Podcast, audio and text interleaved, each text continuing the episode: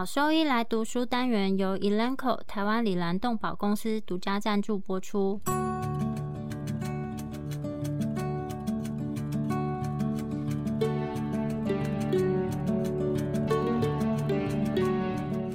欢迎收听超级好兽医来读书，好读书，读书好，读好书，三日不读书，竞争一定输。眼睛太忙没时间念书，好兽医来读书，用说给你听。我是兽医师林哲宇 Steven。我是兽医师肖慧珍，在这边我们会挑选十个有趣的文章主题，用说的方式帮大家读书。每周一的中午十二点准时更新。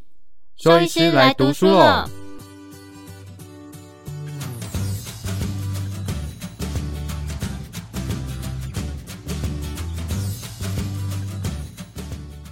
今天要分享的题目是狗糖尿病的病因及病生理学。狗的糖尿病 （DM） 已经被欧洲兽医内分泌学协会和比较内分泌学协会定义成一组多因素引起的疾病，特征是胰岛素分泌不足、胰岛素作用不足，或是两者都有所导致的高血糖。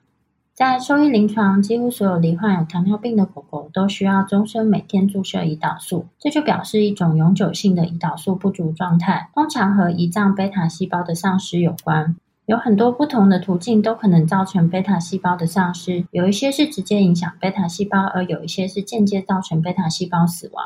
伴随着精准医学不断的发展，那其中人的糖尿病管理走在很前面，去理解每一个病患他的疾病分子基础以及疾病的风险变得越来越重要。精准医学的定义是在正确的时间为正确的病患提供正确的治疗。这个概念也被描述成精准护理或是个人化医学。个人化护理的原则在于区分特定疾病的不同亚型，而每一个亚型都需要不同的处理方法。在人糖尿病的精准医学当中，基因组序列、自体抗体评估、胰岛素 C-peptide 测量这些工具，对于制定最有效的管理策略或是预防糖尿病来说都很重要。目前针对狗糖尿病分子基础的理解呢，还在很初期的阶段。但随着这些知识的进步，未来希望能够提供更准确的狗糖尿病照护。本篇文章就介绍了目前针对狗糖尿病的病因以及病生理，包括疾病分类的重要性，也讨论了未来精准医学治疗的潜在目标。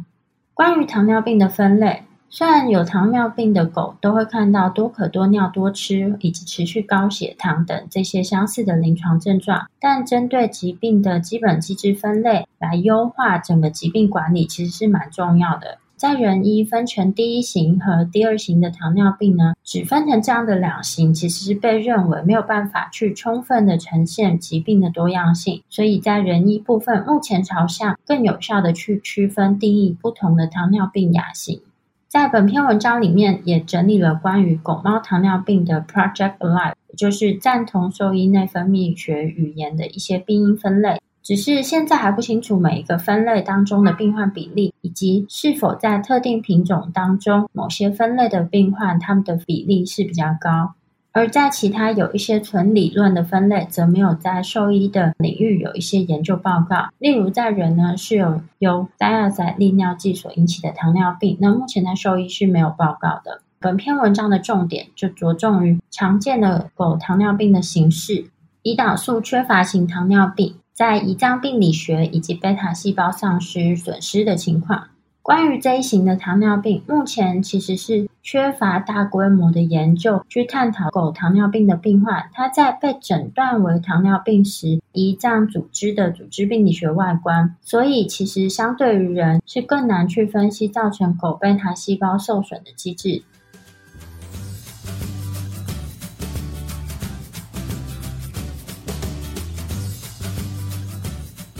在人的糖尿病病患里面，影响贝塔细胞死亡或是存活的机制，包括有细胞凋亡、坏死、自体吞噬以及细胞焦亡。在狗的糖尿病呢，也合理假设说，以上这一些也发挥一定的作用。在人的第一型及第二型糖尿病，细胞凋亡是贝塔细胞死亡的共同形式，但这两个病症在组织病理学的外观其实是很明显的不同。自体免疫第一型的糖尿病特征是。胰岛淋巴细胞的浸润，称为胰岛炎。而在第二型糖尿病当中是没有看到这样子的情况。在狗糖尿病中，自体免疫性的胰岛炎则非常罕见，比较常见的是急性或慢性的外分泌胰脏炎。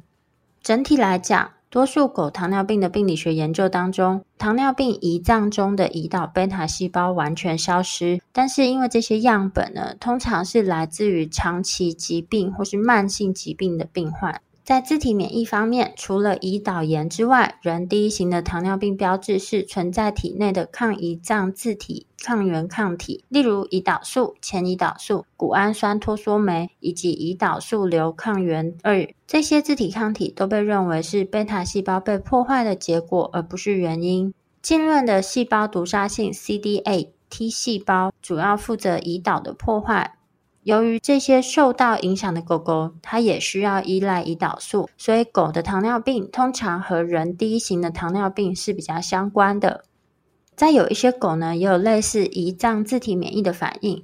而另外有几项研究去检测了罹患有糖尿病狗狗的血清，也有找到部分以上提到的那些自体抗体。不过呢，结果是差异性很大的，所以需要更多的研究来证实这些东西的影响。外分泌型的胰脏疾病，狗糖尿病跟胰脏炎之间的关系，其实目前呢还没有完全的被厘清。在人，由于外分泌胰脏有关的任何疾病引起的糖尿病，被称为胰脏来源性的糖尿病。这个就包含了急性及慢性的胰脏炎、胰脏癌以及胰脏切除，跟狗其实是蛮类似的。其实这就表示了一个多种临床表现的异质性光谱。而在评估狗胰脏炎跟糖尿病之间关系的一个挑战，就是胰脏炎诊断测试的特异性和敏感性很差，包括胰脏脂肪酶测试以及诊断性影像学。特别是在临床上诊断慢性胰脏炎而非急性胰脏炎，这个情况会更为困难。而且，就算先有胰脏炎存在的情况下，糖尿病的诊断可能还是会比胰脏发炎更早被诊断及辨识出来。虽然已经有证据显示，胰脏当中对于胰岛的旁观者损害可能会影响贝塔细胞的功能，并且导致伴随有或是没有胰脏外分泌功能不足的糖尿病，但是在其他的研究里面，高血糖和高血脂症的糖尿病状态有可能会促使继发性胰脏炎的出现。所以，胰脏炎被估计存在于百分之二十八到四十的狗糖尿病病患里面，这个有可能是狗糖尿病的原因或是结果。另外，也要考虑到胰脏炎其实在某些品种是更常见，也会因为品种而有所差别。某一些品种的胰脏炎和糖尿病之间的因果关系会比其他品种来得更重要。有共同潜在风险因素，也有可能会造成糖尿病和胰脏炎的发展，比如说肥胖和高血糖。但是这些情况呢，也有可能在同一个个体里面独立出现。要知道的是，因为贝塔细胞以及胰脏外分泌组织呢，它们彼此之间非常紧密的解剖位置，支持了一个假设。这个假设就是一个情况在另一种情况存在的时候，变得更有可能出现。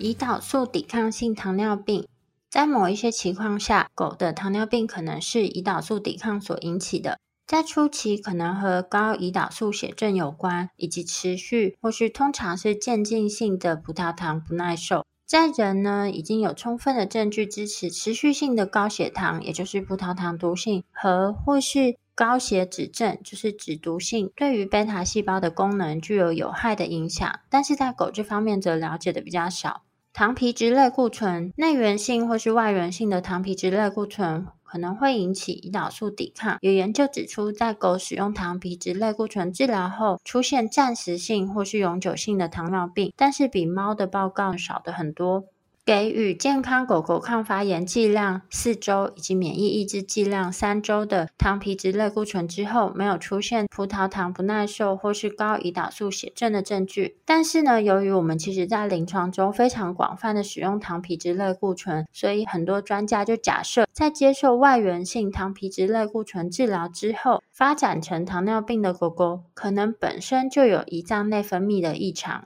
在自然发生的高皮质血症引起的胰岛素抵抗和葡萄糖不耐受情形，最近的研究发现，百分之十点五到十三点六的高皮质醇血症的狗其实是伴随有糖尿病。那相反的，有百分之二十三的糖尿病狗其实是伴随有高皮质血症。但是在这些研究的很多案例里面，其实很难确定到底是哪一个疾病先出现。另外，在接受治疗的高皮质血症的狗狗，在诊断时，如果它的血糖是大于每升五点六毫摩尔，或是大于每升五点八三毫摩尔的狗，未来发展成糖尿病的风险是比较高。而在高皮质血症诊断时，如果血糖大于每升五点八三毫摩尔的狗，在治疗高皮质血症的同时，接受低剂量胰岛素治疗的狗，其实相对是比较不容易发展成糖尿病。这就表示说，以上这些情况都有呈现贝塔细胞耗损或是耗竭的情形。高皮质血症和糖尿病的狗，即使在治疗高肾上腺皮质症之后，仍然需要依赖胰岛素。这就表示，如果高皮质血症和糖尿病的狗，即使在治疗高肾上腺皮质症之后，仍然需要依赖胰岛素。这就表示说，仍然存在有其他可能导致糖尿病的机制。黄体素和生长激素，黄体素的浓度自然升高和外源性黄体素治疗都可能造成狗生长激素的增加、胰岛素抵抗以及糖尿病。那有时会伴随有类似肢端肥大症的临床症状。在狗，黄体素会诱发乳腺产生过多的生长激素，同时也会滞销胰岛素。糖尿病和黄体期，就是黄体素期以及怀孕有关。研究指出，已经在多个品种中都有出现。但是会怀疑说，对黄体素控制的生长激素过度产生糖尿病的敏感性，可能会跟品种有关。而关于妊娠糖尿病，在北欧的一个 Spitz 品种，它们的比例相对比较高，卵巢子宫切除或是终止怀孕就可以去缓解及改善黄体素控制的生长激素过多造成的糖尿病病患，进一步就支持了胰岛素抵抗在这个病因里面的作用。原发性的甲状腺功能下降也有可能会造成狗的生长激素过度分泌，部分的原因是因为脑垂体生长激素细胞分化成促甲状腺素细胞，进而分泌生长激素和甲状腺刺激激素。最近的一份研究显示，有一只罹患甲状腺功能下降和伴随有高血清胰岛素水平以及升高的生长激素水平和类似肢端肥大症临床症状的狗狗，在达到甲状腺功能正常之后，最后呢也停了胰岛素的治疗。这个其实是在狗很少见，或是临床上很少见的一个糖尿病的形式。肥胖已经有很充分的研究显示说，肥胖为导致狗胰岛素过度分泌以及胰岛素抵抗的原因之一。另外呢，超重跟狗的糖尿病诊断是有关，在狗建立了一种第二型糖尿病的模型。这个模型透过喂养来诱发肥胖，同时使用胰岛贝塔细胞毒性的 streptozotocin 来诱发，但是呢，只有在给予这个药物之后，狗才会出现高血糖或是明显的糖尿病。这就表示，除了肥胖以外的因素，对于肥胖狗狗发展成糖尿病来说也是非常重要的。另外，探讨贝塔细胞功能的其中一个方法，就是去检测对于静脉葡萄糖反应而释放的胰岛素。但是这个测试其实并不是很完美，因为它呢不会涉及到口服葡萄糖以及对于 incretin 的效应反应。但在狗自发性的肥胖研究里面，没有罹患糖尿病的肥胖狗在静脉葡萄糖耐受的测试里面，空腹以及第一阶段的胰岛素浓度比瘦的狗来得更高，而在升糖素刺激之后的峰值胰岛素也更高。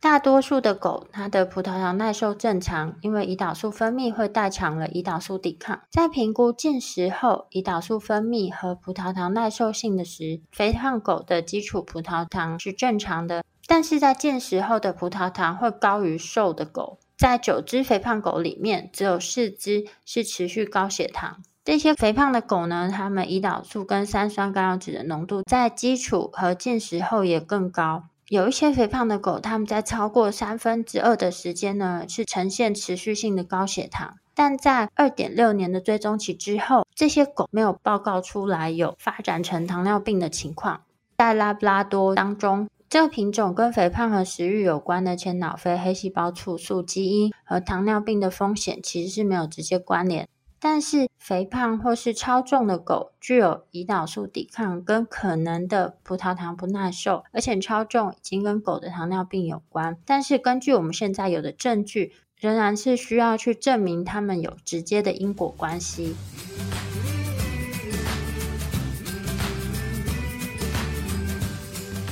其他形式的糖尿病，在某一些品种，有一些可能有品种特异，并且需要特定管理方法的糖尿病形式。品种相关的糖尿病表现型这个概念是未来研究和精密医学的有趣研究领域。例如，对于具有高血脂症的迷你雪纳瑞，或是胰脏炎的采尔氏王小猎犬，可能会需要更积极的管理方法。那在一些品种当中，它可能有单基因的糖尿病形式，其中有一些形式，它对于口服药物的反应会优于胰岛素的注射。例如，具有干扰贝塔细胞葡萄糖感受和胰岛素释放的离子通道之一突变的狗狗，它可能会对于磺酸腺苷药物的血糖控制反应表现是比较好。关于遗传性的糖尿病风险因素，这边简单的说明狗糖尿病的遗传学研究。对于某一些类型的狗糖尿病呢，存在有遗传基因遗传基础的假设。那这个呢，就会来自于很多研究里面，它一致观察到某一些品种，它高度罹患有糖尿病的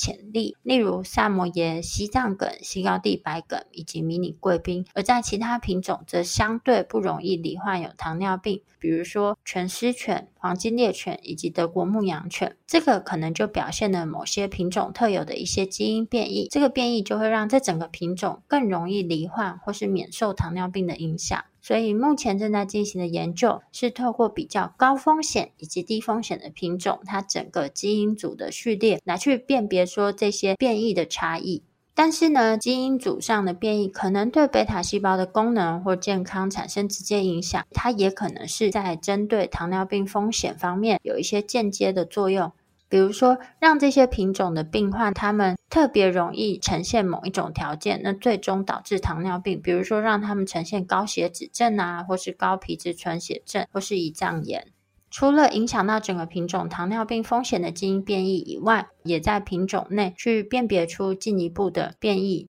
就是说，除了这整个品种去找出整个品种罹患糖尿病风险的基因变异以外，也在这些品种里面去找是不是哪一个个体特别容易罹患糖尿病。而这些风险修饰变异，则是透过比较同一个品种当中糖尿病病例以及对照组的动物，它们的遗传变异来发现。关于糖尿病的环境风险因素，狗糖尿病的环境风险因素的作用其实还没有很广泛的去研究，但是在某一些品种当中可能是很重要。有首次透过同卵双胞胎的研究当中，一致率不到百分之一百，来凸显了环境对于人第一型和第二型糖尿病风险的关系。这就表示了，除了基因本身它会有一个敏感性之外，还需要某一种触发因素才能够引发糖尿病。而在高风险的狗品种当中，其实还有很多遗传变异，它在饮食、运动、药物以及暴露感染方面的环境呢，其实是有所不同。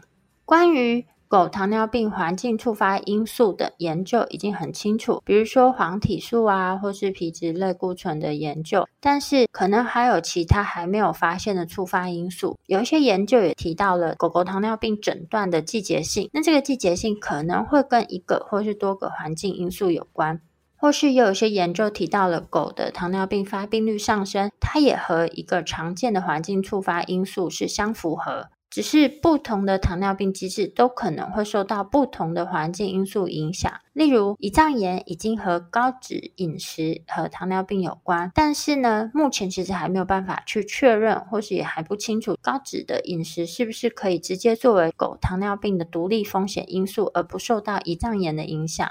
在某一些环境风险因素跟基因呢，在一些特定品种啊，或是特定类型的糖尿病当中，可能是很重要，但是在其他情况可能是不重要。在人的第一型糖尿病环境触发因素方面呢，的研究指出，维生素 D 的状态、微生物群的多样性、营养以及病毒感染这一系列的环境因素，都跟糖尿病的风险有关。而在人的第二型糖尿病里面，肥胖跟缺乏活动是已知的最重要环境风险因素。但是呢，微生物群也造成一些影响。如果能够了解狗糖尿病当中环境触发因素，那我们更深入的去了解，发现这些因素的话，就可能让我们知道是不是有一些方法能够带来预防糖尿病或是治疗的突破性进展。因为我们去避免这些可能的触发因素，相对来讲会比减少遗传风险来得更简单。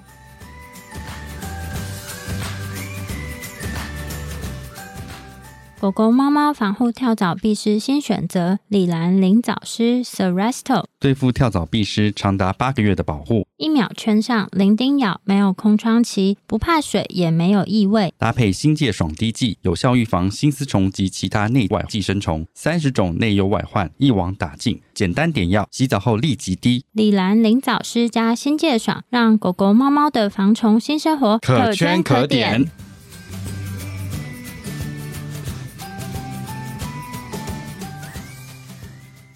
犬糖尿病的病生理学。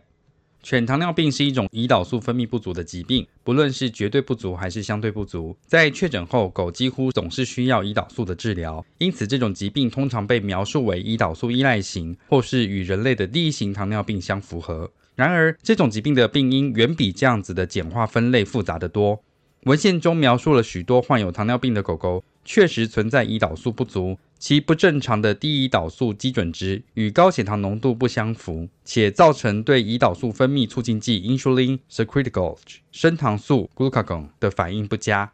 C-peptide 是由胰岛素原裂解形成，并与胰岛素等 more equimolar 分泌，也就是当量分泌，是 beta cell 功能的首选指标。因为无法可靠的测量接受胰岛素治疗狗狗的内源性胰岛素浓度，而且因为大部分的胰岛素在周边血液测量之前就在肝脏中被降解掉了。然而，仔细观察这些研究中的数据，很明显的，有些狗狗确实保留了 C-peptide 的产生，并且患有糖尿病的狗狗和没有糖尿病狗狗的空腹 C-peptide 浓度之间存在着重叠。对于升糖素的反应也存在着变异，有些糖尿病狗狗在升糖素反应测试中 C-peptide 升高。其中有两只是未结扎的母犬，后来经过子宫卵巢切除术后，恢复到非胰岛素依赖型的状态，暗示存在胰岛素阻抗型糖尿病的形式。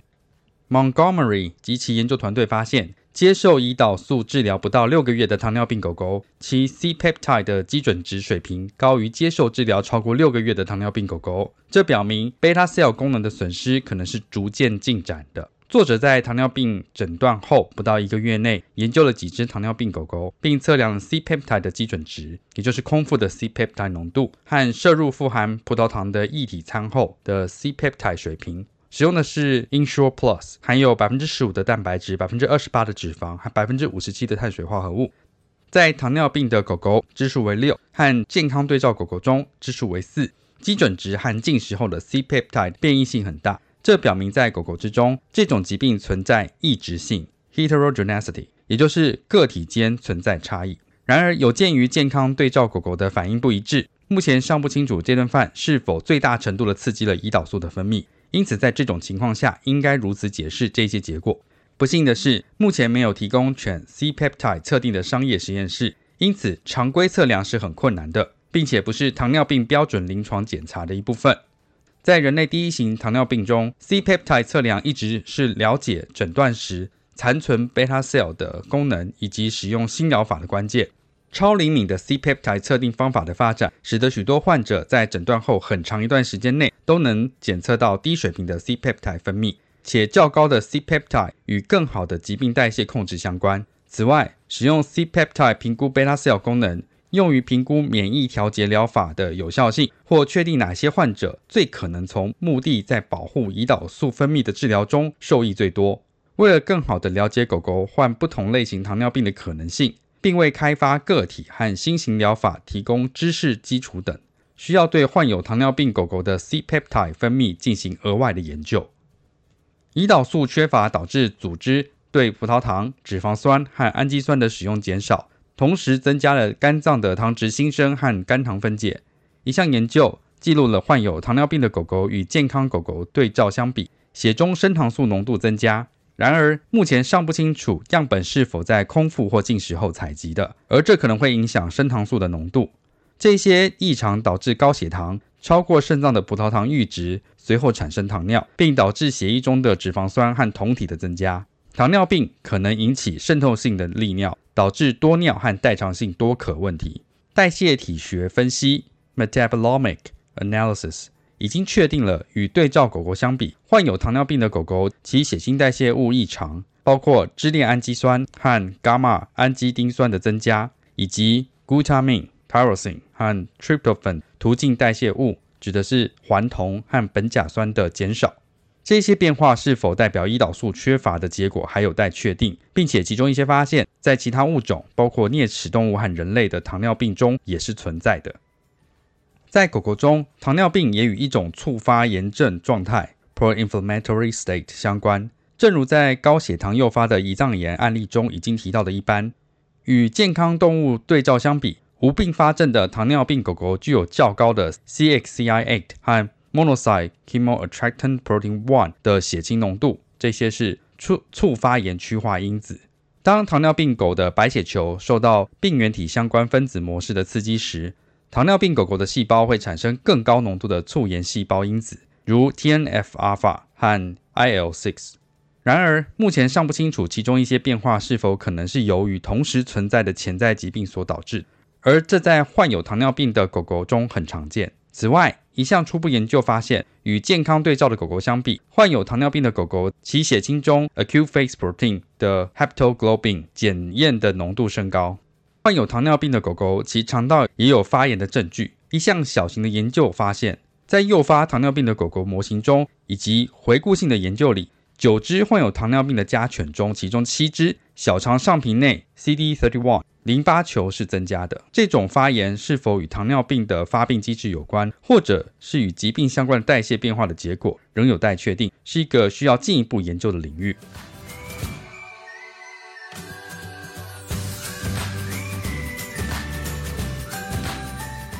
精准糖尿病管理的未来展望，精准糖尿病照护的理想解决方案是识别高风险患者，并采取针对性的干预措施。从一开始就预防疾病的发生，这种方法在人类中的一个例子是使用免疫疗法试验，试图在那一些基于其 HLA 单倍体 haplotype 被认为是特别高风险的儿童中，预防第一型糖尿病的发生。从根本上来说，这已经在兽医学的领域发生了。例如，建议对高风险品种的所有母犬进行绝育，以限制发情间期糖尿病的风险，或者监测糖尿病和慢性胰脏炎患者是否发生胰外分泌功能不全 （exocrine pancreatic insufficiency），并根据需求提供胰外分泌补充。然而，在分子层级上实现精准医学的方法，首先需要识别不同品种内部与糖尿病风险相关的基因和机制。例如，在已存在的某些类型的单基因糖尿病的情况下，这种方法可以允许使用口服降血糖药物 （hypoglycemic drugs） 而非胰岛素。又例如，最近报道了拉布拉多犬中的一个与糖尿病相关的 KCNJ11 基因突变。KCNJ11 基因在编码 beta cell 中参与胰岛素释放的 ATP 敏感钾离子通道 ATP sensitive potassium channel 的一部分，而该基因的突变在幼年儿童中可以导致黄烯尿素反应型糖尿病 （sulfonylurea responsive DM）。因此，有些患有同源性 CKNJ11 突变的糖尿病拉布拉多犬可能适合口服药物的治疗。未来精准兽医学的另一个重要关注领域，可能是保护 beta cell 在应对不同类型压力时的健康，例如感染、炎症、自体免疫攻击和高血糖等。即使在人类的自体免疫性第一型糖尿病中，最近人们的兴趣也转向了 beta cell 的稳健性 （robustness），并且持续关注免疫的耐受性。不同犬种的糖尿病风险有明显差异的原因之一，可能与 beta cell 存活和更新的基因编程变异有关。甚至可以假设，针对特定表型性状，例如耐力、速度、狩猎等的选择性育种，无意中导致了不同品种的葡萄糖恒定 （glucose homeostasis）、新陈代谢和 beta cell 生物学上的微妙变化。有趣的是，全狮犬 Boxer 其罹患糖尿病的风险最低，却在犬胰脏癌 （insulin loma） 的研究中占据了相对高的比例。而这意味着全狮犬的 beta cell 可能具有较高的更新或存活能力。在原文图表中总结了基于精准医疗的犬糖尿病预防或管理的一些潜在领域，而这类的干预措施可能包括了口服降血糖药物、小分子药物、免疫疗法或饮食干预等。图上的一些 beta cell 和免疫元素可能受到遗传的控制，例如 beta cell 的存活或更新能力、发情间期引起的高血糖，以及可能的自体免疫性问题等。因此，与人类基因医学 （genomic medicine） 一样，犬糖尿病多基因风险评分的未来发展，也可能有助于为糖尿病预防或治疗的临床决策提供资讯。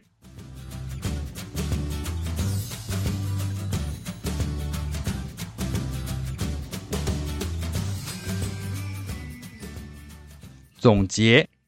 越来越显而易见的是，犬糖尿病代表了一个广泛的临床病生理过程。这些过程汇集到一组相似的临床症状上，自体免疫性问题 （autoimmunity） 比以前更少被考虑。这是基于缺乏令人信服的组织学和血清学的证据来表明存在自体免疫性的影响。尽管基因研究指出，免疫系统的确是疾病风险的因素。在面对挑战时，如高血糖、胰脏炎和胰岛素的荷尔蒙阻抗等，beta cell 的稳健性 （robustness） 现在是一个受瞩目的领域。只有透过了解每个品种和每个个体动物中糖尿病的分子基础，才有可能实现未来对这种常见疾病的精准控制和治疗。有鉴于临床观察的发现，与猫糖尿病不同，犬糖尿病一旦被诊断出来，通常是不可逆的。因此，在所有 beta cell 丧失之前，必须立即应用任何无需外源胰岛素的干预措施来预防或逆转可能造成糖尿病的问题。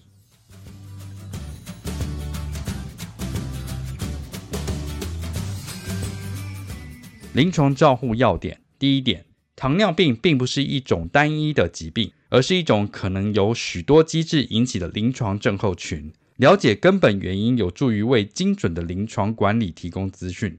第二点，犬糖尿病最初被视为最类似人类第一型，也就是自体免疫性糖尿病的范例，但现在看来，这种观点已经过时。未来的疾病诊治方向可能将重点放在评估和支持 beta cell 的存活上。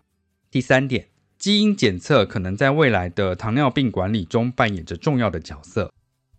重点整理：第一点。狗狗糖尿病是由于胰岛素不足，如 beta cell 丧失、胰岛素阻抗 （insulin resistance） 或两者之间的一个或多个潜在机制所导致。第二点，自体免疫性 （autoimmunity） 似乎不像以前所认为的那么重要。我们的焦点转向了 beta cell 的健康。第三点，遗传和环境的影响可能扮演着一定的角色，但需要进一步的研究，以更好地界定这一些作为潜在风险的因素。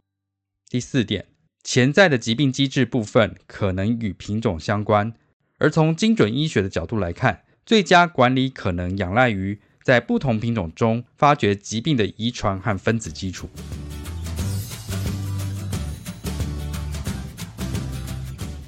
如果说对我们分享的内容有兴趣或是有疑问的话，都可以上我们的网站，我们的网址是 triple w 点 wondervet 点 com 点 tw，或是 Google 搜寻、FB 搜寻 Wondervet 超级好兽医，都可以找到我们哦。那我们的 Podcast 呢，就是在 Spotify 和 Apple Podcast 上面都有我们的节目，可以记得上去订阅及分享。那今天节目就到这边喽，拜拜。拜拜。